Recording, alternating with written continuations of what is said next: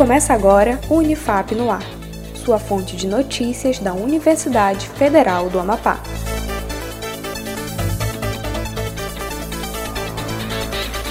Olá, estamos de volta com mais uma edição do Unifap no Ar. Eu sou Vinícius Trindade. Acompanhe as principais notícias da Universidade Federal do Amapá.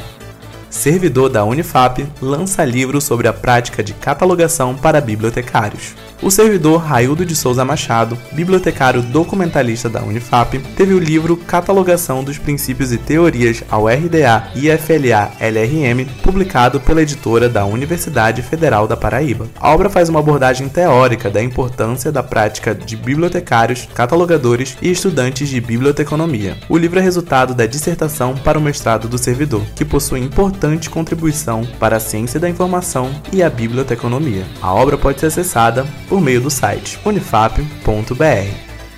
Unifap divulga resultado final do programa de bolsas de extensão universitária. A Unifap, por meio do Departamento de Extensão DEX, da Pró-Reitoria de Extensão e Ações Comunitárias, PROEAC, torna público o resultado final dos editais do Programa Institucional de Bolsas Universitárias, PIBEX. O programa concede bolsas a discentes da Unifap como incentivo à formação acadêmica. Foram selecionados 69 projetos de extensão, sendo 36 projetos para o campus Marco Zero, 12 ao campus Santana, 15 ao campus Oiapoque e 6 projetos ao campus Mazagão. Para acessar os selecionados e outras informações, acesse o site da Unifap.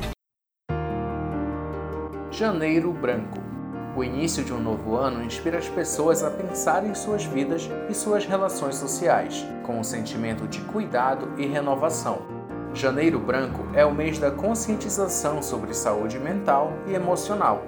Este ano, o tema é Todo Cuidado Conta.